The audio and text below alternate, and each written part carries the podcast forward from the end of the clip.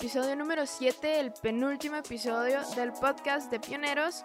Muchísimo gusto, mi nombre es Joy Girón y soy de Costa Rica, tengo 21 años y soy la host del podcast de Pioneros. Pioneros es un podcast que busca ah, crear y encontrar las mejores historias alrededor de Latinoamérica y hoy tengo el gustazo de tener a no uno, sino dos invitados en este episodio especial y, casualmente los dos invitados de nosotros también tienen un podcast de, ellos donde invitan a gente súper cool, a gente también muy única que ha hecho proyectos y que han llegado a, metas grandes de maneras muy únicas. Entonces quiero presentarles a Carlos y a Samuel, dos amigos míos también. Eh, ya, los, ya nos habíamos conocido desde antes y el día de hoy ellos nos acompañan, pero voy a pedirle que se presenten. Primero, eh, Carlos, yo le digo Lagos, entonces ahí van a escuchar y Samuel, Samu. entonces, Carlos, si te puedes presentar y luego Samu. Hola Joy, hola Samuel y hola a todos los que nos están escuchando en este podcast. Sí, mi nombre es Carlos Lagos. La mayoría de la gente que me conoce me dice Lagos porque aquí en Latinoamérica hay un montón de Carloses, entonces es más fácil distinguirlos por apellido. Eh, vivo aquí en San José, Costa Rica, hace siete años. Eh, estoy casado y pues eh, hago de todo un poco, la verdad. Aquí soy misionero, quiere decir que trabajo para una misión, pero también vivo una misión, que creo que yo que es algo diferente. Y pues a Joy la conozco ya hace más o menos dos años, ¿verdad, Joy? sí, dos como dos, tres, años. Y con Samuel creo que no tenemos cuántos años nos conocemos, pero ya días. Mucho, mucho. No, no digas números, por favor, para no sentirnos mal. sí, mejor, mejor no. sí.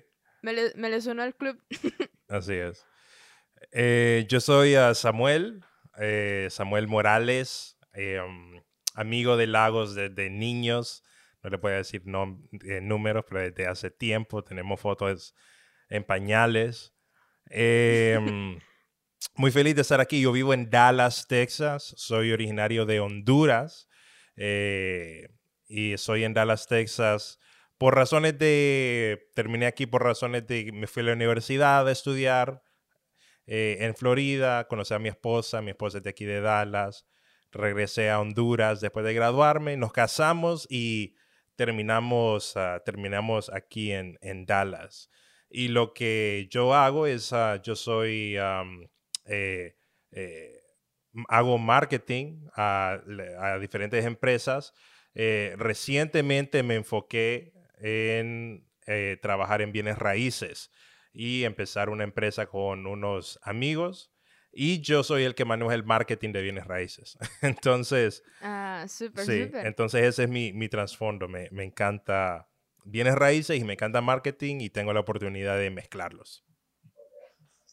Súper, muchísimas gracias por estar acá. La verdad, um, ese es uno de los episodios que más quería grabar porque es, para mí va a ser interesante porque a los dos los conozco de, de, maneras diferentes. Creo que con Lagos he pasado más, más tiempo, pero con Samuel, la, primera vez que nos conocimos, nos dio un, taller, una clase de cómo tomar mejores fotos a, nosotros y fue súper genial. Eh, y ya después de eso estuvimos hablando hace poquito sobre otros proyectos y otras cosas. Y, y fue interesante, entonces quiero... Eh, para mí va a ser muy interesante que ya los conozco, pero ahora los voy a conocer más. Así es. Entonces, eso, eso va a estar súper, súper bien. Así que me gustaría saber cuál es una experiencia entre Lagos y Samuel que nunca van a olvidar. Puede ser de su, de su niñez o así. ¿Cuál es una experiencia que nunca van a olvidar? Fíjate. O sea, una experiencia, perdón, una experiencia que hemos pasado juntos o por aparte. No, juntos, juntos. Fíjate que nosotros salíamos a correr en las mañanas. Tuvimos como, tuvimos como un periodo como de seis meses, Lagos, no sé, No, o más, como un año, ¿verdad? Fue bastante. No, Samuel, más, porque fíjate que después, después vos te ibas y luego regresabas y en tus vacaciones. Cierto, cierto. Ven- salíamos a correr en mis vacaciones. Y am, nos levantábamos temprano, yo llegaba a la casa de él. Y fíjate que fácilmente nos corríamos unas, ah, ¿qué dirías? Unas, unos 5 kilómetros todos los días, Lagos. Más o menos. Sí. Sí, como cinco Ah, ¿en kilómetros. serio? Sí, nos Qué corríamos. Y hicimos eso en todas mis vacaciones y por mucho tiempo. Entonces, eso es un buenísimo tiempo. Creo que hacer ejercicio con alguien tiene algo de forjar una buena amistad. ¿Verdad? No tengo... Se siente, se siente diferente. Sí, no tengo estudios, pero yo siento de que cuando tú haces ejercicio con alguien y comes con alguien, es como, como que hacer ejercicio y comer con una persona como que a Ford hace una amistad eh, bien especial. Te- es mi idea, ¿verdad? Entonces, Sí, muy, muy cierto. Yo comparto, pero también, fíjate que, y siguiendo con la misma línea de Samuel, estuvimos en una escuela de fútbol sí. que no sé si, no sé si, no sé si tenía nombre, la verdad, pero la daba Don Chito, que él era el entrenador. Sí, sí. Ahí, ahí hicimos muy buenos amigos y también, conjunto con otros amigos, nos metimos a clases de tenis. Hubo un tiempo Es que también nos creíamos tenistas. Correcto. Sí, Y a Entonces, mí nunca se me va a olvidar. deportes. sí. Sí, no, es que vos sabes. Pero a mí nunca se me va a olvidar el primer día que fuimos a tenis. A- Ahí, mira, ¿sabes? Nos tira una, nos tira la primera La primera Nos pelota de la toda la pelota. vida. De toda la vida. Le dicen a Samuel, Samuel, tenés que pasarla al otro lado de la malla o de la red. Y adivina, Samuel la sacó literalmente Del país. del, del, del, del club donde estábamos. Entonces, Llegamos a, a Costa Rica a buscar la bola. Correcto. Es correcto. Es que yo sí, No ha caído. yo siempre había querido jugar tenis y nunca había tenido la oportunidad porque no había cancha cerca de mi casa. Entonces, cuando me mandan esa pelota, entonces todas las ganas de todos los años de pegarle una pelota de tenis, pude descargarlas ahí y eh, la pelota sigue haciendo órbita hasta ese momento. Dice que, dice que todavía va, va volando y que va haciendo como tour, tour mundiales. Correcto, tengan cuidado que no les caiga, ¿verdad? Siempre estén on the lookout.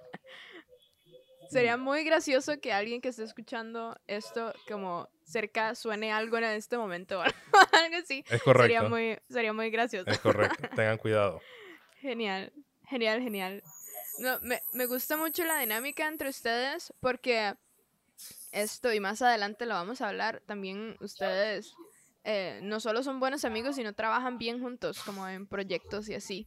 Entonces, vamos a hablar de esto más adelante, pero me encanta que, que comenzó como una amistad desde niños, de, supongo que también crecieron juntos y así, ah, pero súper, me encanta, me encanta esta dinámica. Entonces, Am, ya me gustaría hablar un poquito más de, de ustedes, de su pasado, de dónde, de dónde venimos, quiénes somos. Entonces, am, me gustaría escuchar primero eh, Lagos, si, si nos puedes contar un poco de tu historia, de, de dónde viene Lagos. eh, ¿Quién es Lagos?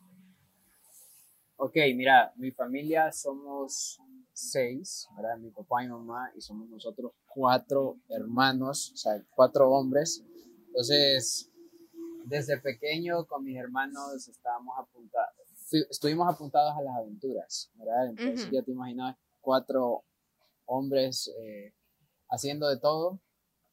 Eh, mi familia siempre ha sido cristiana, eso quiere decir que desde pequeño, desde muy jóvenes mis papás confiaron en Jesús como su Salvador, se casaron en la iglesia, entonces yo crecí en un ambiente de iglesia y pues eh, fui creyendo, fui, fui como adoptando creencias, por así decirlo, adoptando costumbres. En la iglesia conocí a un montón de mis amigos que son mejores amigos. En, mi- en la iglesia conocí a mi esposa.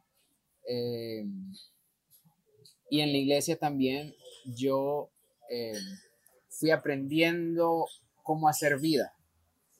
Entonces, no quiero sonar religioso porque creo que es muy diferente, sino que creo que aprendí a vivir de una, de, con ciertos valores, ¿verdad? Ciertos valores cristianos. Sí. Y uno de esos valores es ir, ¿verdad? No, no esperar que venga alguien, sino ir, ¿verdad? Ir y servir, ir y amar, ir y perdonar. Y en este caso yo tomé la decisión de ir a otro país para mostrar el amor de Jesús. Claro, Entonces, eso me tiene aquí en Costa Rica. En realidad, eso es lo que, por lo que vivo. Digo, por, eh, por una misión para que más personas a través de mi vida conozcan el amor de Jesús, ¿verdad? Entonces eso es un poco de yo, yo soy licenciado en administración de empresas, pero créeme que lo que hago no tiene nada que ver con mi profesión. Eh, empezamos un grupo hace más o menos cuatro años en la universidad con estudiantes donde hacemos eso, compartir, amar, conectarnos. Y pues también actualmente estoy liderando un centro de desarrollo integral donde le damos a niños una oportunidad para que si necesitan ayuda en alguna tarea o tienen una necesidad, nosotros los apoyamos en eso. Eso es prácticamente lo que hago y ese soy yo. Claro, acá me, acá me gustaría hablar un poco más sobre eh, cómo te viniste a Costa Rica. Creo que viniste solo, ¿verdad? Como eh, apoyado, creo que apoyado de tu iglesia, pero, pero solo, como nadie, nadie de tu familia, ni, ni siquiera tu, que en ese momento era, era tu novia. Yo creo que no, tampoco, ¿no? Ah, ¿cómo, ¿Cómo funciona ese proceso poco a poco de siete años en Costa Rica? Hmm. Fíjate que en realidad empezó con una oración. Yo le dije, Dios, yo quiero ir. Y vieras que, no sé por qué, créeme que eso no sé por qué, pero yo empecé a orar por Costa Rica en específico. Y más o menos oré en el febrero del 2014 y en agosto ya tenía una respuesta. Eh, se abrieron las puertas. Una persona me preguntó si yo quería venir a apoyar aquí eh, un, algo que se, un ministerio que se hacía aquí en Costa Rica. Y pues yo inmediatamente acepté porque de alguna manera yo ya me venía preparando con oración. Créeme que yo no sabía si, si iba a venir aquí en un año, en 10 años. Yo solo oraba por eso, pero para mi sorpresa fue en seis meses de, que empecé esa oración. Entonces, eh, dejé la universidad. No es algo que yo aconsejo. Solo me faltaban dos clases o dos materias para terminar mi licenciatura. Pero también, fíjate que Dios es muy bueno y pude terminar aquí, en una universidad, eh, mi carrera. Entonces era como, también eso me abrió puertas aquí. Claro. Eh, claro. Así fue. Yo creo que Dios venía preparando mi corazón, surgió la oportunidad, se abrió la puerta correcta, las personas correctas y pues eh, creo que cuando algo es la voluntad de Dios, Él abre las puertas correctas y, y es bien claro. Así es como claro, estoy aquí. Claro, claro. Buenísimo. Bueno, uh -huh.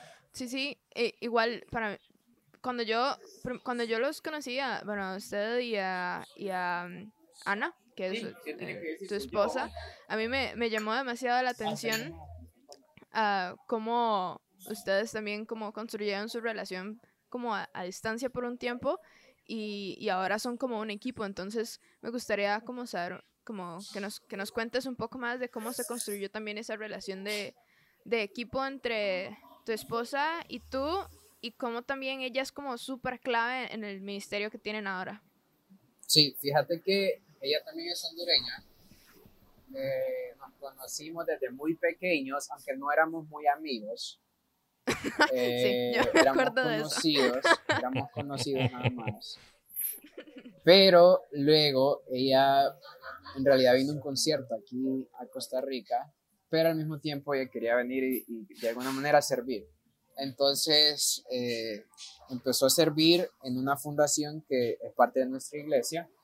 Uh -huh. Y esas, esas dos semanas, créeme que, que sirvieron para que eh, dijéramos, sí, e, esta es mi persona. eh, fíjate que yo oraba por alguien en específico que estuviera decidida a, a dejar todo en realidad y, y, hacer lo que yo hago, creer en lo que yo hago y unirse a esto que yo hago. Entonces, fíjate que nos empezamos a conocer, luego ella tuvo que viajar de vuelta a Honduras, pero empezamos a hablar más seguido. Después yo fui como un par de veces a, a Honduras y ahí tuvimos unas dates y luego nos conocimos mejor. Entonces, mira, yo fui bien directo y le dije de una vez, mira, me gustas mucho, eh, pero eso no puede continuar. No, le dije, quiero empezar una relación con vos, pero eso no puede continuar si vos en un futuro no estás dispuesta a mudarte a Costa Rica. Y entonces inmediatamente me dijo, sí, no hay problema, yo estaba orando por eso. Entonces, así empezó. Luego, como un periodo de año y medio, estuvimos eh, una relación a larga distancia. Pero hubo un momento donde ya no podía aguantar más, no son bromas. Eh, sino que yo, creo para, que... Para añadirle un poco, de, un poco de picante a la historia. sí, pero luego, eh, sí, las cosas se fueron dando, eh, yo empecé a ahorrar bastante y eh, después ya le pregunté, mira, ¿te gustaría casarte conmigo? ¿Crees que, que, que ya estás dispuesta a mudarte conmigo también? Y me dijo, sí. Así empezamos, yo ya había empezado Hangout, que es nuestro un grupo en la universidad, y ella ya había venido un par de veces a ver cómo, cómo era todo con Hangout, y pues le había gustado. Eh, para mí era clave que le gustara y que entendiera la razón de, por, de por qué hacíamos Hangout en la universidad. Y pues desde el primer momento que ella vino ha sido un gran apoyo.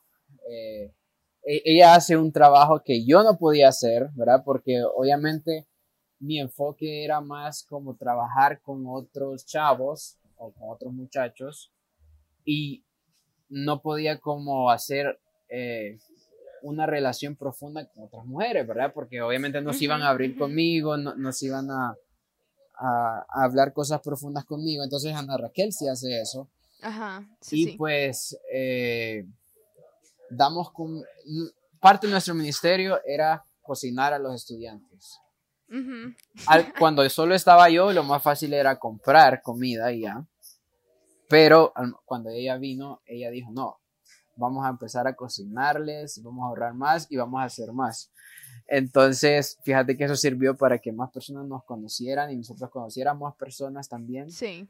Eh, con, cocinándoles, vieras que abrimos un tipo de confianza con los estudiantes a tal grado que después los invitábamos a nuestro apartamento a tomar café o a, seguir jugando algo de mes, juegos de mesa. Los almuerzos de, de miércoles.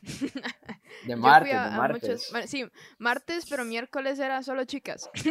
Ah, Entonces era buenísimo porque era cocinar y hablar un mero rato y todo. Buenísimo.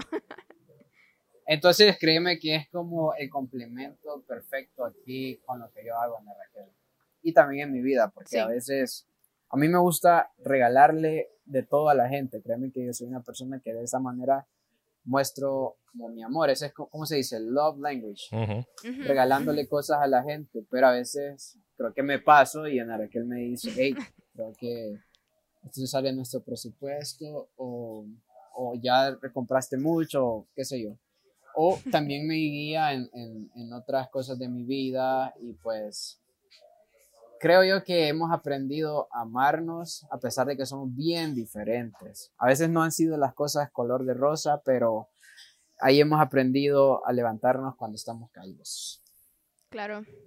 Me gusta, algo que me gusta mucho de ustedes dos es ese como trabajo en equipo y, y como también como cada uno es bastante como independiente, digamos, en, su trabajo y, les, les, gusta lo que hacen, pero trabajan muy bien en equipo, tanto entre ustedes dos como con otras personas. Ah, yo llegué a, conocer a, Lagos mediante este grupo de Hangout y para mí fue muchísima ayuda. Em, ambos en maneras muy, muy diferentes y, son un complemento súper bueno y encajan en serio con todas las personas y tienen como como un, tipo de, no sé, como engagement o como, sí, como unión con las personas que, que, ya no solamente se ve como una persona que solo vengo a ver los martes, sino es como, ¿y qué otro día salimos? ¿Qué más podemos hacer? Y todo. Eh, me recuerdo la, uh, la última fiesta que tuvimos como presencial, fue en un, en un lugar súper bonito, hicimos...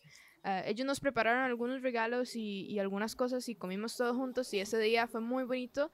Um, y creo que es esa, ese sentido de que, bueno, ustedes viven en serio para, para ayudar a la gente y, una de las claves de Hangout era, era compartir y ayudarnos y ser como de soporte para, para todos. Entonces me encanta este, este concepto y es un trabajo súper, súper, súper difícil, pero también muy, muy bonito.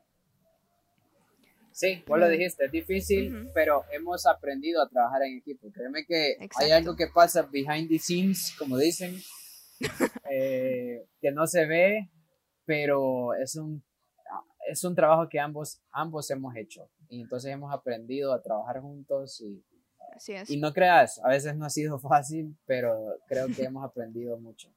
Claro. Muy bien, muchas gracias. Samu. Dime. Está muy, muy, callado. no, es que soy, soy capturado por la historia de Lagos, entonces soy un oyente. Es una historia muy, muy, muy extraña, sí, como Ah, y todo pasa muy rápido siempre, eh, como cambios y así. Me, me encanta. Pero cuéntanos, cuéntanos de ti. Uh, ¿De dónde claro. Samu? ¿Cómo llega Samu a Estados Unidos? Ah, ok, ok. Todo. todo. Fíjate que mi trasfondo es muy parecido al de Lagos, ¿verdad? De hecho, nosotros crecimos en el mismo ambiente, en la misma iglesia. Mi papá es uno de los pastores de la iglesia donde nosotros crecimos. Entonces yo soy hijo de pastor. Y una de las cosas que mencionó Lagos que yo comparto con él es de que nuestro trasfondo es uh, judeo-cristiano. Entonces eso significa de que uh, crecimos con una familia que nos enseñó valores judeo-cristianos y la verdad en mi vida yo le atribuyo todas las cosas buenas que me han pasado a ese trasfondo en el que crecí, porque me dio a mí buenos padres, eh, me dio a mí un lugar eh, seguro donde crecer, me dio a mí buenos amigos, incluido Lagos, ¿verdad? Entonces, eh, ahora lo miro y, me ha dado una buena esposa y me ha dado inclusive mi carrera y trabajo. Entonces, es, siento de que todo lo bueno en mi vida viene conectado a el trasfondo judeocristiano en el que nací. Y yo no tengo pena en decir de las personas, yo soy un cristiano y soy inclusive religioso, no le tengo miedo a esa palabra, pero fíjate que crecí en mi, eh, en, mi hogar con mi papá, tengo un hermano, em, eh, un año menor, entonces crecimos juntos. Eh, yo a la edad de 18 o 19 años salí de Honduras a estudiar a Estados Unidos, salí a Florida, a una universidad cristiana. Eh, estuve ahí cuatro años. En la universidad conocí a mi esposa. Fuimos compañeros, eh, eh, amigos durante los años de universidad.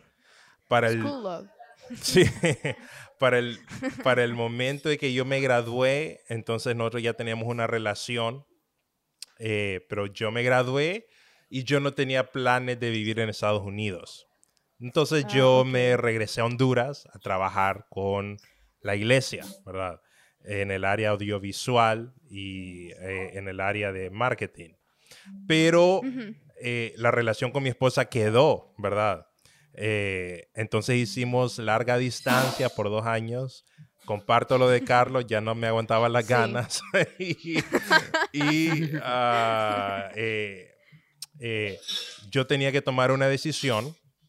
Y la decisión era o mi esposa se viene a Honduras o yo me muevo donde mi esposa, ¿verdad?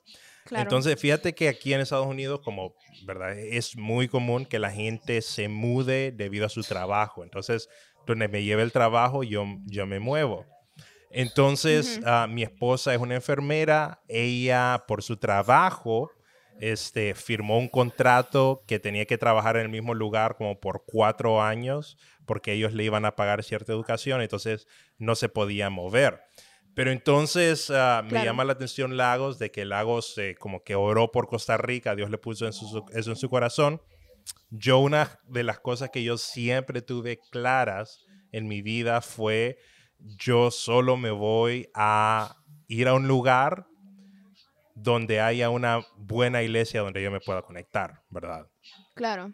Entonces yo estaba seguro que no me iba a mover un lugar por un trabajo solamente o por una localidad, tenía que haber un trasfondo de fe al lugar donde yo fuera, un trasfondo de una buena comunidad cristiana.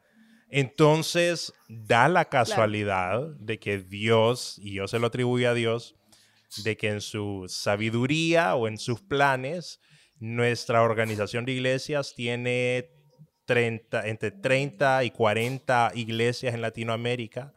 Tiene como tres o cuatro en Estados Unidos.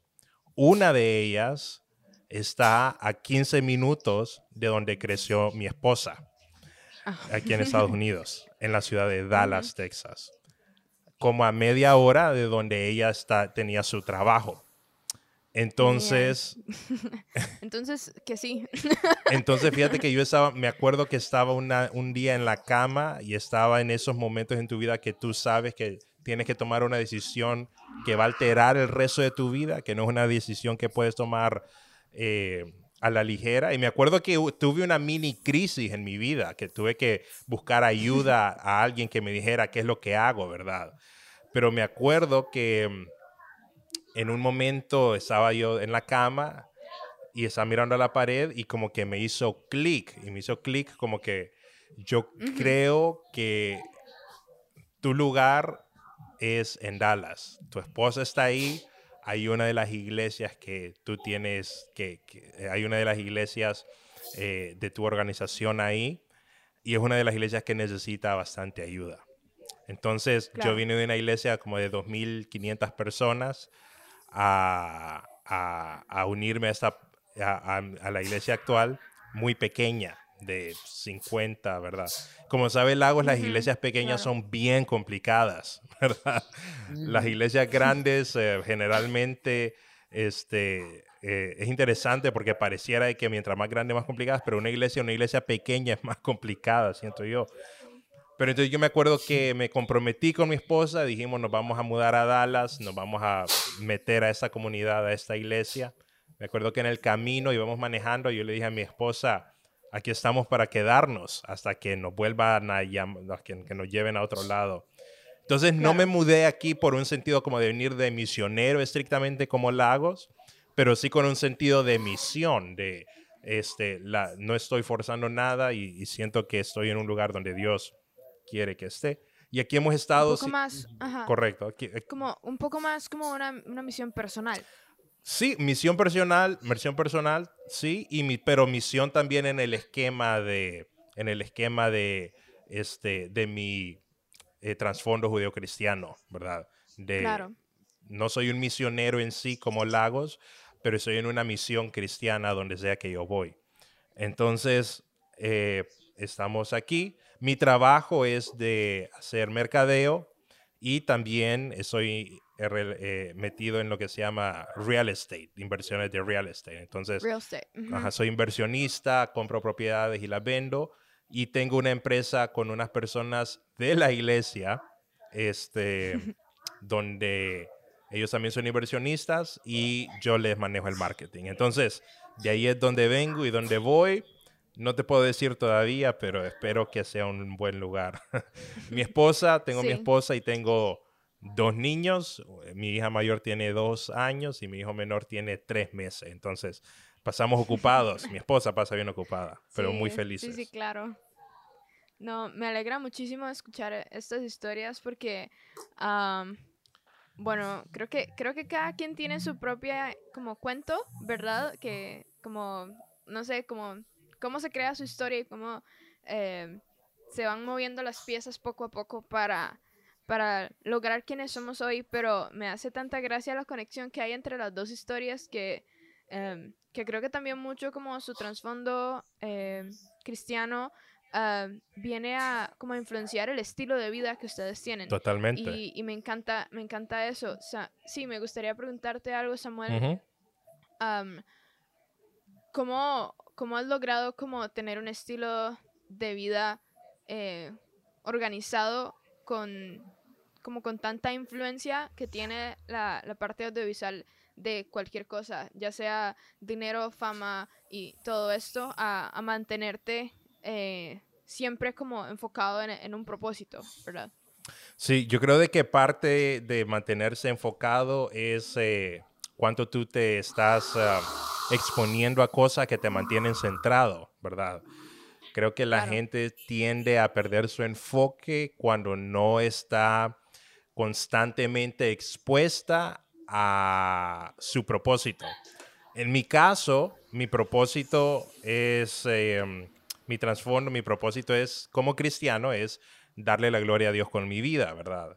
Esa es como mi, Claro. mi- mi visión grande de, de la vida y lo hago por medio de mi trabajo y por mi iglesia.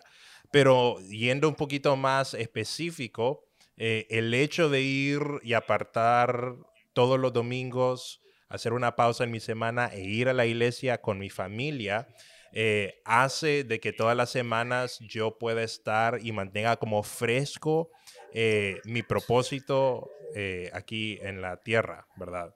Entonces yo creo de que estarme exponiendo, yo creo que sí, paro de ir a la iglesia, paro de reunirme con gente de la iglesia, entonces fácilmente en mi vida yo voy a tomar decisiones que me van a empezar a llevar a otros lugares que no iría si yo estoy constantemente como en relación o exponiéndome, ¿verdad? A, a las reuniones de iglesia. Entonces, eh, en mi vida personal, la, la religión y, la, y el cristianismo es parte fundamental de mi vida. Entonces, para yo no perder ese enfoque, yo tengo que estar constantemente exponiéndome a este tipo de personas y, y cosas que me recuerdan ese enfoque. Sí, creo que, creo que es muy, muy importante recalcar esto que acabas de decir, como am, tal vez lo estamos viendo desde un aspecto religioso, pero yo creo que también en cualquier área de- nuestra vida si nosotros queremos crecer en un área, nos debemos como realmente empapar y estar relacionados 24/7 con esta área y no, no en un sentido como obsesivo, sino como en, en tener esa comunión, como decías, una comunidad donde yo me pueda desenvolver en esto y, y es muy, muy interesante. eh, yo también soy cristiana evangélica y me encanta am, el sentido de comunidad que se da entre, por ejemplo, las iglesias y, am, am, y creo que también he encontrado, mm, eh, creo que creo que cada área tiene su comunidad diferente y sus, Sí. sus aspiraciones diferentes, porque ah, a veces pensamos en iglesia y lo, y lo podemos pintar de, de perfecto, pero también existen personas difíciles con quienes tratar, existen situaciones eh, Absolutamente. sí. monetarias, tal vez. Creo que son los mismos problemas que tenemos en nuestro día a día en cualquier otra área, se puede ver acá también. Ujú. Y, y es mucho de la madurez que nosotros podemos crecer en, en, eh, en este ambiente y también crecer eh, personalmente y es, es muy, muy interesante. Sí, y es en, es en todos los ámbitos. Hay unas um, Exacto. estrategias que los usa Tony Robbins mucho que se llama masterminds, ¿verdad? Y el masterminds es simplemente tener un grupo de personas que te reúna semanalmente que van bajo el mismo objetivo. Entonces hay masterminds Claro. de real estate, hay masterminds de diseñador de gráficos. Entonces, en nuestro caso, nosotros le decimos algo así como reunión de iglesia o grupos de crecimiento, que toda la semana nos reunimos, nos ayuda a siempre estar enfocados. Pero no solamente el concepto es de iglesia, sino que el concepto es en negocios también, ¿verdad? Si tú eres alguien que quiere llegar a tener 100 propiedades de inversión, entonces hay masterminds donde tú puedes reunirte con personas una vez a la semana que tengan un objetivo igual y eso te va a ayudar a no desenfocarte en tu día a día y en tu mes a mes. Así es. Sí. Yo- e- Es muy, es muy difícil como abarcar toda nuestra vida en, en este poquito de tiempo. Sí. Pero ah, me gustaría, me gustaría tal vez ya entrar un poco más en el, en el, en el aspecto laboral, porque ustedes tienen trabajos tan diferentes. Ah, son, son, bueno, trabajos y también esto es como su estilo de vida, que ya hemos estado hablando un poco. Pero me gustaría, am, ya, que, ya que conocemos un poco de, de- de su trasfondo eh, laboral, me gustaría saber como algunos shortcuts que ustedes han tenido o claves que han, o personas, momentos o cosas que les han ayudado a crecer eh, profesionalmente. Entonces, no sé, Lagos, si nos, si nos puedes contar. Sí, fíjate que ahorita que estoy shortcuts, eh, yo creo que algo que a mí me ha ayudado es una aceptar ser amado, porque muchas veces uno, según uno es humilde, dice, no, no, no, no, no me ayudes en esto, o no, no necesito ayuda. Pero vieras que, digamos, a veces hay gente que, por ejemplo, me ha ofrecido invitarme a comer. Y digo, no, ay, no, qué pena, qué barbaridad. Pero esa es una manera en que esa persona me muestra el amor. Ajá. Y vieras que uso esto de comer porque es bien interesante como la comida tiene ese algo que cuando vos le das comida a alguien, eh, crea como una conexión, ¿verdad? Y cuando, cuando dos personas comen juntas o un grupo come juntas, ahí se crea esa como conexión de confianza. Mira, yo no sé qué es lo que tiene la comida, pero yo he visto cómo ha funcionado. o sea, me ha funcionado, a mí en mi caso, las de las mejores lecciones que he aprendido en mi vida ha sido alrededor de una mesa, alrededor con personas eh, que me han invitado a comer a su casa o en algún lugar, un café o algo así. Y también yo he querido imitar eso y he visto como cuando yo quiero como ganarme la confianza de alguien o quiero eh, como que mi, mi amistad con alguien sea más fuerte, lo invito a comer y le sirvo. Y, incluso, no solo eso, sino que también le cocino. Mm. Y vieras que a mí en serio me gusta cocinar. He visto como cuando invito a comer a alguien y le cocino, como que la confianza con esa persona crece. Entonces eso, creo que, eh, no sé si es que tengo hambre ahorita, pero eh, el, el, la comida tiene ese algo. Entonces, un shortcut sería dejarte amar, pero también amar, ¿verdad? Y una de las maneras en que puedes dejarte amar y puedes amar es con comida. en esta, en esta área como social, creo que, creo que es, uno se debe desempeñar demasiado más con el, con el trabajo que tú tienes, em, como ser, ser social, el trabajo en equipo, el pensamiento horizontal de que yo no valgo más que esta persona que está acá para mí son como claves en, en, el trabajo que tú haces y, y, bueno, yo llegué a Hangout por comida, no precisamente por comida, pero, pero llegué ese día, nos dieron pizza, me acuerdo, nunca se me va a olvidar, la primera persona que yo le hablé fue Ana, Ana María y me dice, ¿tenés hambre? Eh, me acuerdo siempre, siempre, hola, hola, me llamo Ana María, ¿tenés hambre? Fue lo primero, primero que me dijo y, me acuerdo de ese día siempre y uh, para mí eso fue, eso fue muy especial. Ana, Ana, María o Ana Raquel? Perdón, Ana Raquel. Ana ah, Raquel, perdón, perdón. Ah, Ajá. Ana Raquel, me acuerdo, me acuerdo súper, súper bien ese, ese día. y yo creo que para mí fue una, una conexión bonita con el grupo en general, porque me acuerdo que nos sentamos todos ahí eh, eh, eh, como en círculo, eh, eh, llamábamos el, ay, no me acuerdo cómo se llama ese lugar, bueno, el, arbolito, abajo del arbolito, ajá, el arbolito de Hangout, había una piedrita y todo que tenía algo escrito, no sé qué, pero me acuerdo que estábamos ahí sentados, primero empezamos, nos habíamos sentado primero en otra parte que era bajo techo y después nos habíamos pasado para ahí, y me acuerdo, me acuerdo súper bien ese día porque hace tiempo dentro de la universidad eh, había querido como ser parte de algún club o algún grupo o así.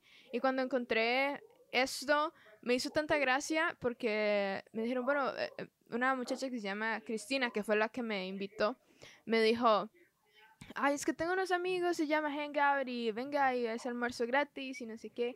Y yo, ah, qué, qué interesante y así. Y ya después cuando ya escuché a Lagos como dar un mensaje, creo que nos dijo como, un versículo y nos habló un poquito, ya yo ya, ya veía como eh, cuál era como un propósito eh, más allá, pero me encantó ese concepto de que es el que quiera que venga ah, y, y, puede ser parte de nosotros y eso fue algo que siempre eh, como se enfocaban Ana y, y, Lagos y aún lo hacen en, en, que no importa quién eres, no importa dónde eres, sé parte de nuestro grupo como, y, y, todos somos... Eh, todos somos eh, hangout, no, no yo como líder ni ustedes y hubo un tiempo que también trabajé eh, como, como un cierto tipo de mano derecha con otras cuatro personas eh, de Anay Lagos y, era lo mismo, como nosotros planeamos, pero esto es de todos, ¿verdad? Y, creo que eso es algo muy, muy clave en proyectos, como también en, en nuestro día a día, cuando queremos hacer un proyecto, cuando queremos montar algo así, trabajar así, como no valgo yo más o mi trabajo o mi palabra, sino todos tienen, tienen algo que aportar. Entonces, uh, ¿cómo, ¿cómo, ves eso?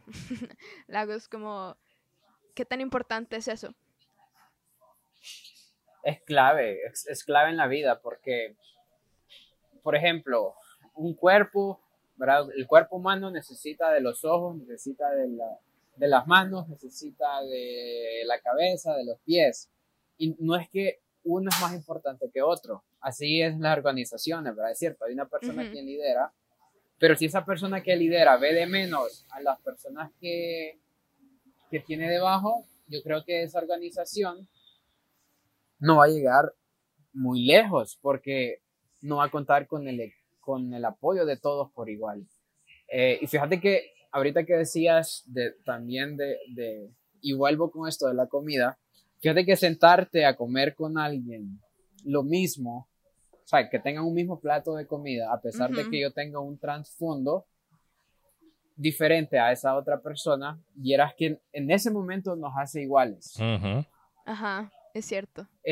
entonces, eh, yo creo que es bien clave el, el, ver a todos como iguales, a no sentirme más importante que otros, sino al contrario, ver a esa otra persona más importante que vos y ver cómo le puede servir, ver, por ejemplo, si está comiendo, si, si le satisfajo la comida o, o quiere más, ¿verdad? cosas así.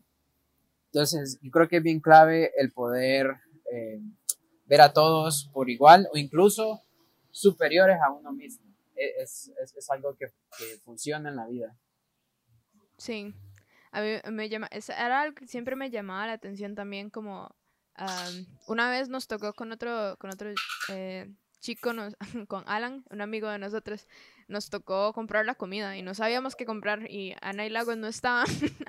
y entramos en crisis y es como, ay, ¿qué compramos? Y teníamos que ir a buscar qué comprar y todo. Y, Lagos me dice, pizza, pizza.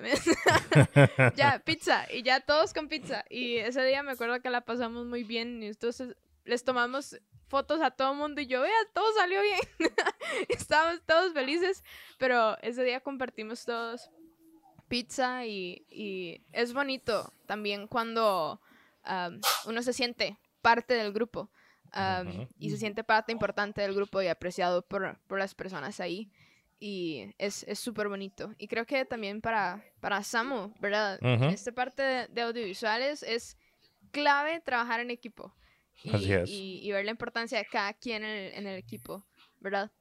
Correcto. Sí, es cierto, porque, digamos, eh, solo por ejemplo, eh, para hacer una película, ¿verdad?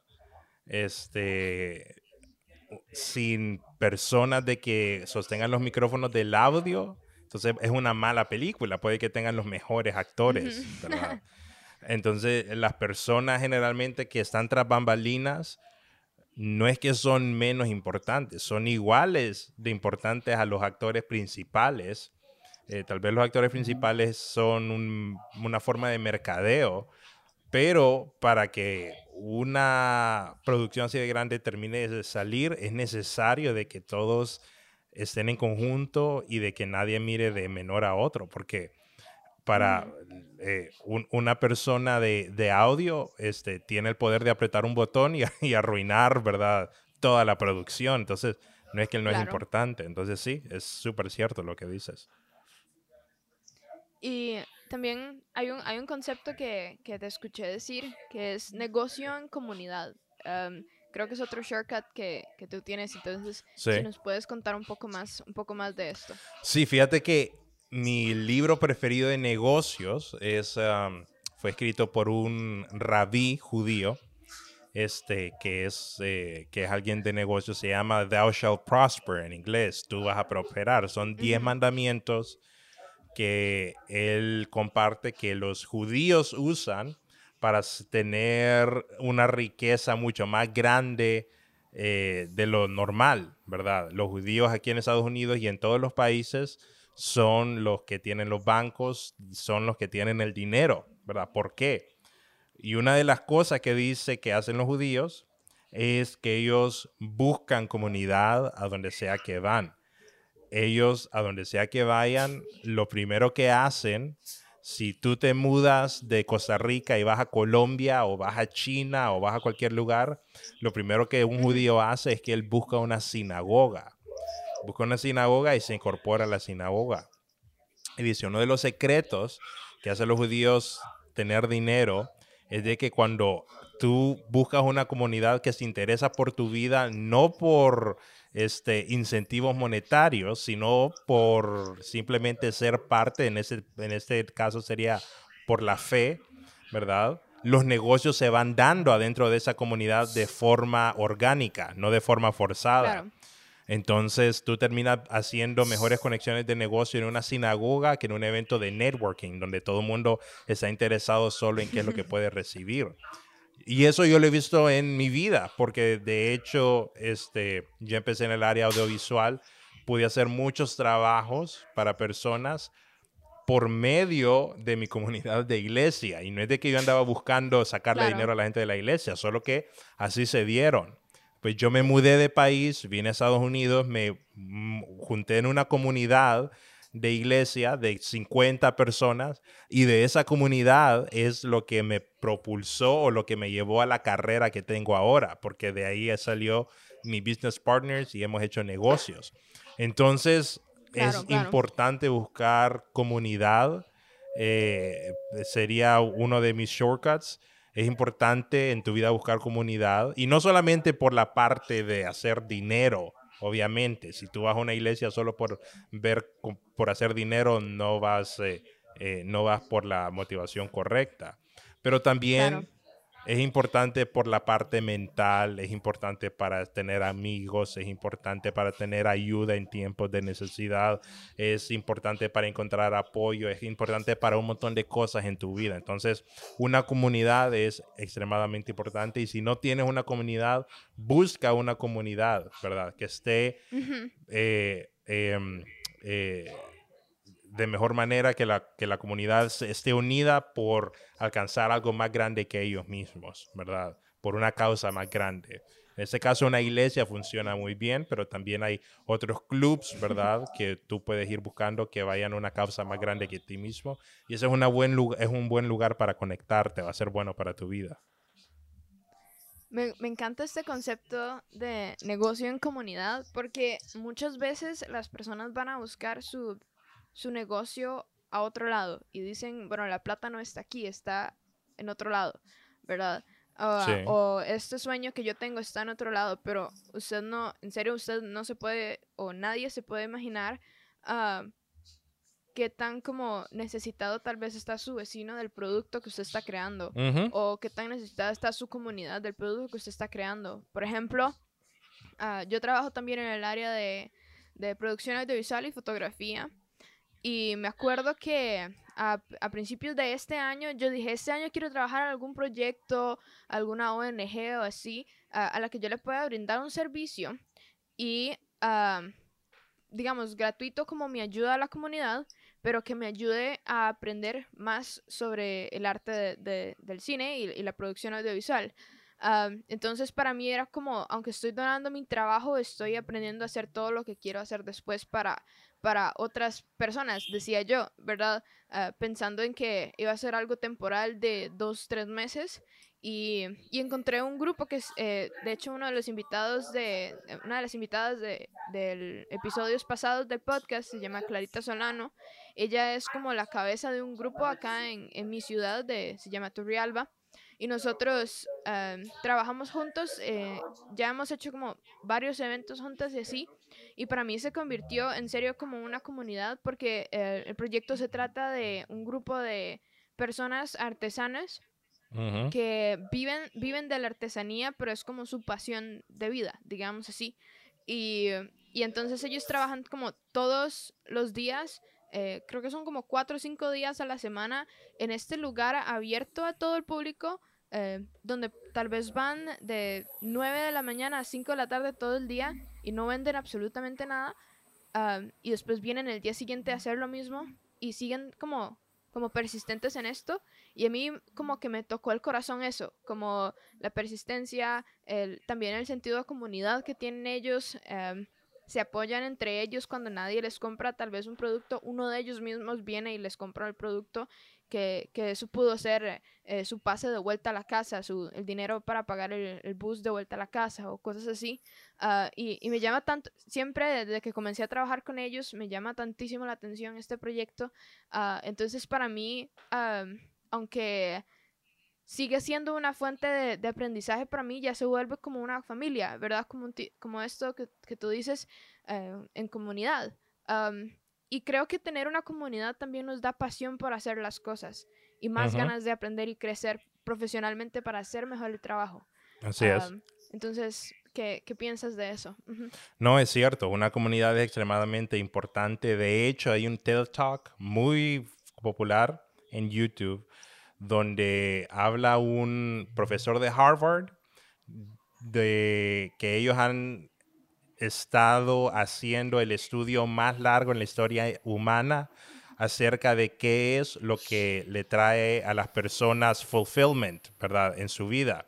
Han, han estudiado a generaciones eh, de personas y dice lo que hemos encontrado es que lo- la gente más feliz y la gente más saludable mentalmente y físicamente es la gente que tiene buenas relaciones en su vida. Básicamente, si tú quieres tener una buena vida en todos los sentidos, ten buenas personas a tu alrededor. Claro. Claro. Algo que me, que me gustaría tal vez ah, hablar también es cómo ustedes hacen conexión para crear su propio podcast, ¿verdad? La, la tribu. Ok. A mí me encanta este podcast y los he escuchado ya muchas veces y, y me gustaría tal vez escuchar un poco de, de- de ambos. Am, ¿Cómo llega esta idea de, de la tribu y también cuál es el, el shortcut para hacer conexión con tantas personas? Porque creo que ya llevan como 60 y algo, como 65 o algo así episodios, Ujú. ¿cierto? Ujú. Ah, y esos son 65 personas diferentes, inclusive dos, ah, han habido dos invitados en un mismo día. Entonces, ¿cómo, ¿cuál es el, la clave? ¿Cuál es el, cuéntenos el secreto para, para poder conectar y, crecer en, en un ambiente tan bonito como es un podcast? Y ustedes son también internacionales, ni siquiera están en un, en un mismo lugar físico, como nosotros ahorita estamos en tres lugares diferentes y, y es una conexión súper bonita. Entonces, si nos pueden contar un poco de esto. Mira, rápidamente se llama la tribu porque creemos que para llegar lejos eh, no puedes, o sea, sí puedes llegar solo, pero eh, te va a costar más que con una comunidad. Claro, Entonces, eh, vieras que hemos aprendido que entre más personas eh, sean parte de nuestra tribu, eso como que enriquece y, y nos hace mejores personas. Entonces, eh, lo que hacemos es que cada lunes, bueno, decimos que cada lunes, eh, decimos nosotros que cada lunes eh, lo hacemos, pero en realidad a veces lo hacemos otros días. Eh, el día común es pero cada lunes.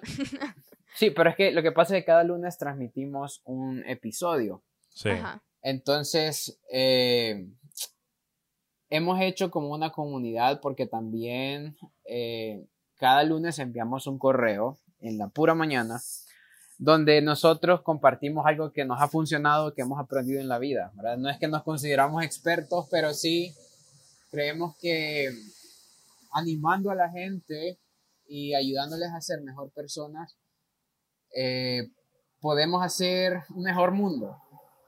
Claro, Entonces, como tribu, yo creo que hemos aprendido a, eh, ¿cómo se dice? A- no sé si convivir, pero a- también hacer networking y también a, a, um, hacer eso, una tribu. Yo creo que tri- una tribu está llena de muchas personas que cada una tiene algo interesante que aportar. Sí. Entonces, en mi parte, eso es la tribu. Tenemos un podcast que empezamos ya hace más de un año. Eh, vieras que con Samuel no es que nos preparamos nada, ¿verdad, Samuel? La verdad. No, que- no, la verdad que no. Pero siempre nos hemos llevado unas sorpresas muy, muy gratas. Fíjate que una de las cosas que, una de las, de las, de las cosas que pasa en la tribu es que gente en tribu te sorprende, ¿verdad? Entonces, nosotros muchas veces hemos sido sorprendidos por pláticas que hemos tenido con personas que hemos salido de esa plática con algo que no esperábamos recibir de esa persona, de algo muy bueno que, yo- que nosotros no esperábamos recibir. Entonces, una de las cosas que, digamos, yo he aprendido es de que eh, cuando tú te tomas el tiempo para escuchar, tú te sorprendes, ¿verdad? Muchas veces si tu vida es aburrida, es que hablas mucho. Aprende a escuchar un poco más. Eh, eso es algo que, que a mí siempre me ha llamado la atención y me gusta del podcast. Sí, en el podcast hay como eso, no sé cómo es, como un sabor, es un sabor diferente, es una conversación muy diferente porque am, por lo menos a mí me pasa como yo nunca me siento, nunca, nunca me siento en, en mi día a día a preguntarle sobre su vida a nadie. Ujú, Am, y yo creo que eso es algo que, que nosotros como, no solo como latinos, sino como personas en general como no hacemos. Correcto. Como no nos sentamos, aunque, aunque conocemos a alguien tal vez de años y todo, hay cosas de esas personas que nu- nunca vamos a saber porque nunca en realidad lo preguntamos. Y, y hasta que esa Ujú. persona no lo menciona, uno no se da cuenta. Y, y en el podcast es aún más grande porque eh, llegan y te cuentan eh, cosas como interesantes de ellos y, y- y también claves de su vida que para ti en algún momento van a llegar a ser clave también de tu vida. Entonces es es súper, súper interesante. Una de las últimas entrevistas que vi que ustedes hicieron fue a una señora que tiene una página en Facebook, tiene un montón de seguidores, ella re- responde, o ellos en, en el equipo responden preguntas. eso, eso es lo que hacen. Y me, me encantó ese episodio, es súper, súper interesante, lo, lo pueden ir a escuchar también. Pero como tal vez me gustaría eh, preguntarles ya eh, antes de pasar a la última a la última parte de, de esta conversación como qué tanto impacto verdaderamente han, han tenido estas entrevistas en, en la vida de ustedes ah, ya como a manera personal Hmm, Fíjate que am, eh, una de las cosas que me ha impactado personal, personalmente es de que como humanos somos bien capaces, ¿verdad? Eh, hay personas de que son muy buenas en algo y a veces no te das cuenta de las habilidades de otras personas o de la historia de otras personas o de la vida de otras personas hasta Claro. que ellos te empiezan a contar y tú dices, wow, o sea, la verdad, este, estoy sorprendido, no miraba esto venir de ti. Entonces, eh, yo creo de que tener la actitud de esa persona con que estoy hablando, no importa el trasfondo que tenga, no importa la personalidad que tenga, no importa lo que sea esa persona, no importa la- cómo se mira esa persona, esa persona me puede decir algo que yo puedo aprender, me puede decir algo que yo puedo, que algo que yo no sabía, ¿verdad? El hecho de Claro. no despreciar a nadie, ¿verdad? Tratar a todas personas como alguien que tiene algo que le puede agregar valor a tu vida, porque es fácil desechar, pero cuando tú tomas una actitud de todo mundo me puede enseñar algo, entonces tu vida es más emocionante. sí es Sí, y fíjate, creo que el aprendizaje ha sido más personal. eh, Ujú, porque sí, hay personas que nos escuchan y créeme que cuando empezamos esto, creo que no pensábamos que personas nos iban a escuchar aparte de nuestra familia. Eh, pero sí hay personas que son fieles oyentes, ¿verdad? Y también leen nuestro correo y también están ahí pendientes de cada lunes. A veces sí hemos tenido lunes que no hemos podido en la semana eh, grabar o algo así. y nos preguntan qué, qué pasa, que no sé qué. Pero fíjate que, como te digo, es un aprendizaje personal. Yo creo que el, el que todos podamos aprender de todos, y creo que por eso somos una tribu, porque todos podemos aprender de todos y cada persona que, que invitamos a nuestra conversación o a nuestro podcast eh, nos aporta eh, cierto, ¿verdad? en lo que ellos son buenos. Como decía Samuel, es bien impresionante ver cómo siempre hay una persona que nos puede aportar de algo que no sabíamos.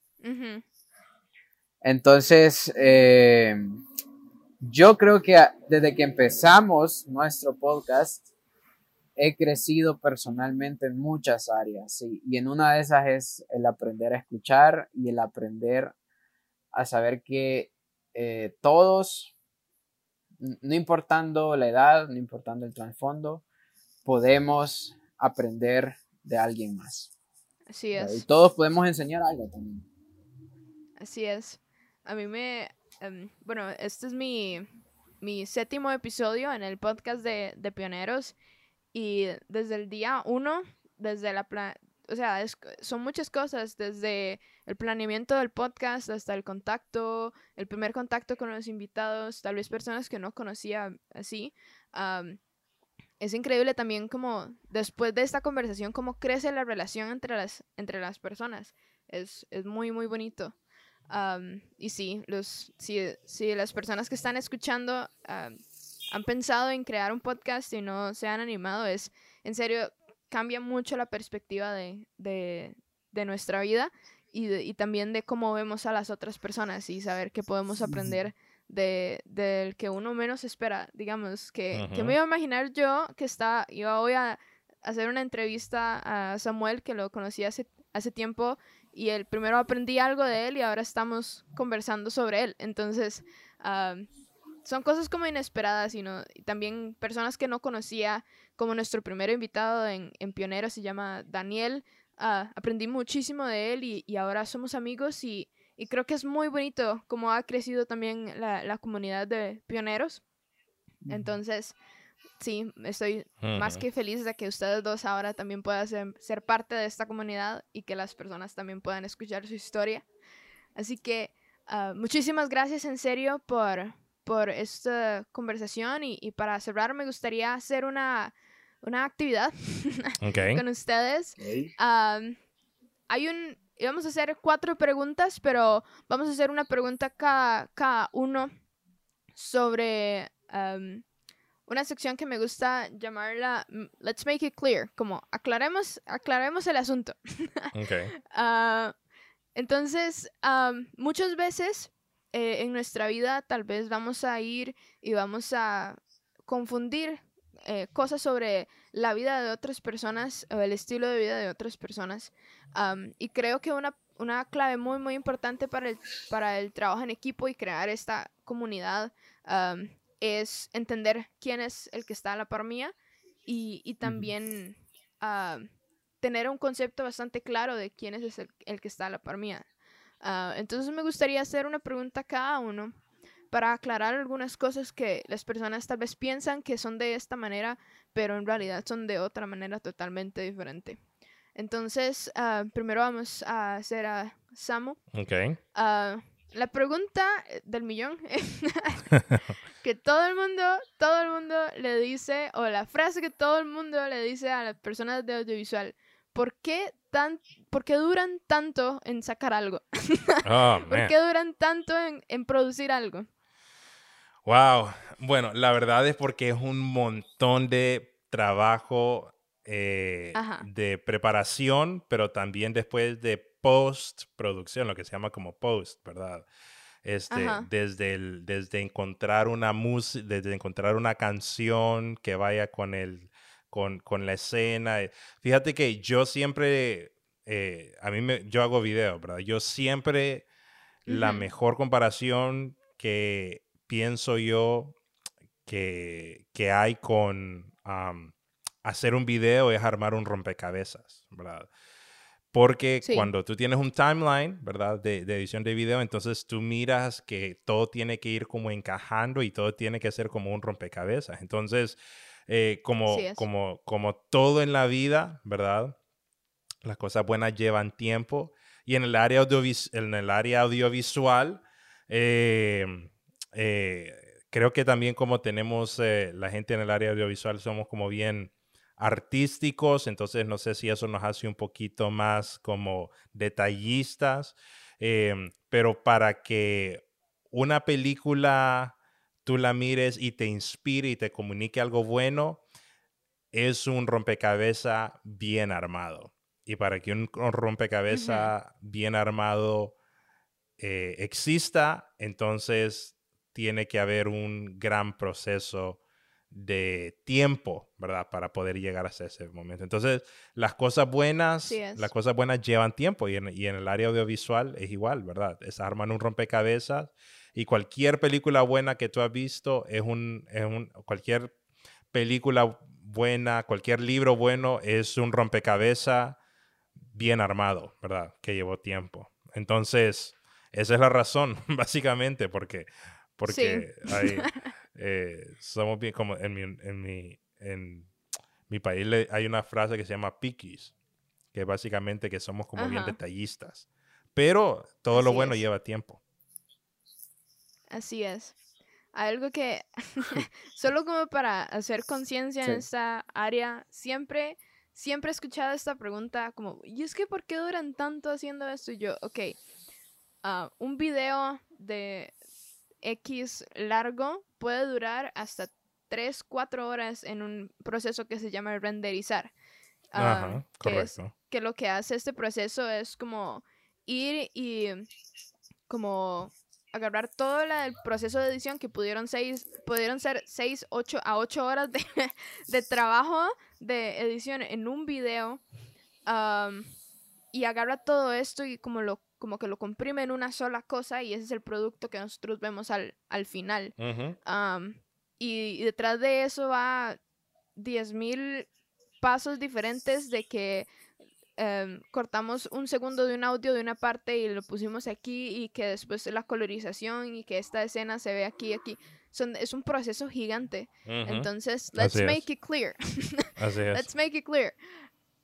Duramos tanto porque es mucho trabajo, es Mm. mucho trabajo, pero una de las claves de, de las personas que tra- trabajamos en, en producción audiovisual es que am, tenemos un orden, siempre, siempre, siempre, siempre debemos tener un orden, como estaba diciendo Samuel. Hay que tener un orden y, y- y creo que seguir ese orden y, y ser muy ordenado, tanto eh, grabando y, y todo, eh, ayuda muchísimo. Es una clave muy, muy grande para, para mejorar y también a veces para, para aumentar el, eh, la, la velocidad de, no sé, de- del proceso también. Así es. Pero sí, es un, es un mundo enorme. Uy, sí. Y también de que a sí. veces necesitas para un video, para una animación de un segundo, tienes que trabajar como, como 10, 15 minutos, ¿verdad? Entonces es, Ajá. eh, lleva tiempo. Exacto. Todo lleva tiempo. ok, muchas gracias Samuel. Y ahora, Lagos, hay una pregunta que me han hecho muchas veces y es como, ¿por qué no importa qué tan pesado estuvo el día, no importa qué tan difícil, siempre terminan o las, o las personas que trabajan en, en, en, en, en tu área, que es misiones, siempre terminan con una sonrisa en la cara. No importa qué tan difícil. Entonces, me han preguntado y he escuchado muchas veces, ¿por qué? Entonces, ¿por qué?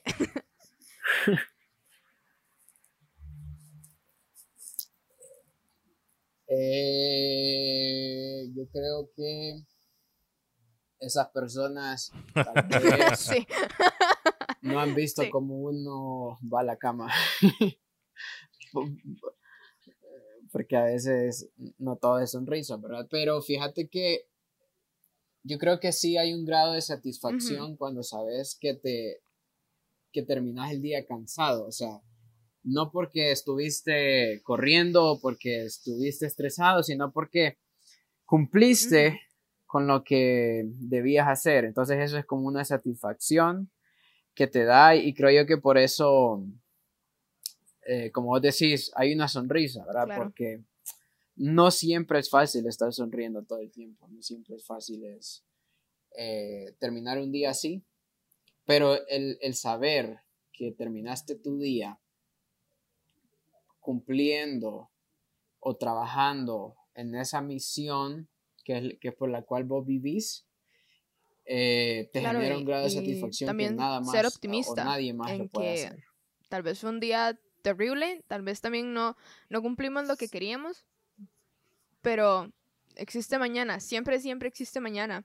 Entonces ser como optimistas es algo que también me ha gustado mucho de- del trabajo de, de Mm. ustedes con Hangout, que siempre am, cuando hablábamos, tal vez terminábamos una actividad y para mí fue una actividad perfecta, pero cuando íbamos a reuniones como, bueno, esto y esto pasó que no salió tan bien, pero me gustaba eso de no darme cuenta, digamos así, am, porque siempre era como un ambiente muy, muy optimista, como positivo, ¿verdad?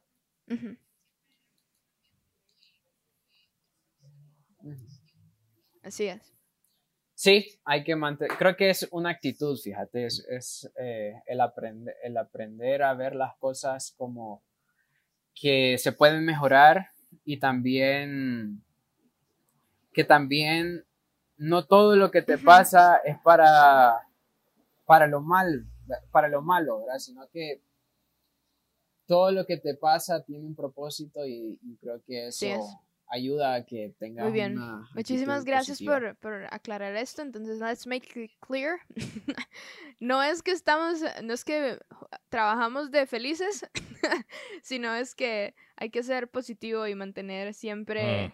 Ah, sentirse satisfecho del, del trabajo que hacemos y, y tratar de, de finalizar proyectos y, y sentirse sat- satisfecho y, y también agradecido con lo que hacemos. Así que, muy bien, muchísimas gracias y, ajá, ah, creo que esta conversación ha sido de mucho, mucho provecho para mí. También espero que para ustedes aprender también uno de otro y, ah, y sí, entonces me gustaría escuchar solo unas últimas palabras que quieran compartir con el público de Pioneros. Ujú, Ok, ok. Eh, empiezo yo. Eh, bueno, primeramente gracias por invitarnos, Joy. Ha sido un gustazo. Eh, he aprendido bastante de esta conversación, aunque no lo creas, he tomado nota de varias cosas que hemos dicho aquí y pues eh, solo, ¿verdad? Las personas que nos están escuchando es déjense amar y también así como se dejan amar, amén. Y van a ver cómo eh, van es. a provocar un impacto en sus Así vidas. es, em. Yo diría, este, mm, no vivan un vidas, no vivan una vida sin un ancla, ¿verdad? Este, un, un- y cuando digo un ancla es algo que los mantenga eh, en un lugar bueno en su vida cuando todo esté patas arriba, ¿verdad? Em. Hay un video muy bueno que demuestra cuál es el entrenamiento que hacen los eh, soldados, los, los SEALs, Navy SEALs de Estados Unidos, eh, cuando van en un helicóptero y el helicóptero cae al agua. Y lo que pasa es de que cuando un helicóptero cae al agua, por el peso del engine arriba, el helicóptero se da vuelta y queda patas arriba. Entonces, el entrenamiento, cuando se da vueltas patas arriba, entonces, cuando tú estás en, la- en el agua, en la oscuridad, sin ver, y todo está patas arriba, no encuentras la salida. Entonces, el entrenamiento te enseñan que lo que tienes que hacer para sobrevivir es no soltar tu cinturón de seguridad. Porque si sueltas tu cinturón de seguridad y te da vuelta, tra- te tratas de parar, entonces vas a ver todo patas arriba y no vas a encontrar la salida. Lo que tienes que hacer Claro. es, se da vuelta el helicóptero abajo del agua y te mantienes anclado a tu asiento. Y cuando ya estés completamente anclado a tu asiento, te mueves cabeza abajo para encontrar la salida. Si no, te vas a desorientar. En tu vida, Claro, entonces, tú necesitas lo mismo, necesitas tener algo que te mantenga anclado. ¿verdad? Eh, eh, en mi vida ha sido mi trasfondo judeocristiano que me ha mantenido anclado, pero tú buscas, ¿verdad? Tu familia, una, una buena comunidad, que es algo que te mantenga anclado y que sea algo que trascienda, trascienda tu vida para que sea algo que no, dé que no se dé vueltas cuando todo alrededor tuyo se da vueltas. Así es. Muy bien. No, muchísimas gracias en serio por, por hoy. Y, y, espero que todas las personas que están escuchando hayan tomado notas como Lagos y podamos en realidad todos aprender de, de todos. Y, y em, en serio, muchas gracias por esta conversación. Y la próxima semana tenemos nuestro último episodio de esta temporada. vamos a tener a un invitado llamado Daniel y él nos va también a compartir una perspectiva muy interesante de su vida. Así que espero que todos puedan eh, volver y escuchar eh, también nuestros episodios anteriores muy muy interesantes. Hemos tenido informáticos, músicos, poetas, eh, escritores de, de trap, de, de, todo hemos tenido en realidad. Hoy tuvimos a misioneros y también a eh, productores audiovisuales, entonces súper, súper interesante y podcasters también. Así que muchísimas, muchísimas gracias a, Lagos y a Samu por eh, esta conversación y también a todos por escuchar. Entonces nos vemos la semana que viene y esto fue el episodio 7 de Pioneros. Hasta la próxima. Bye, gracias por invitarnos.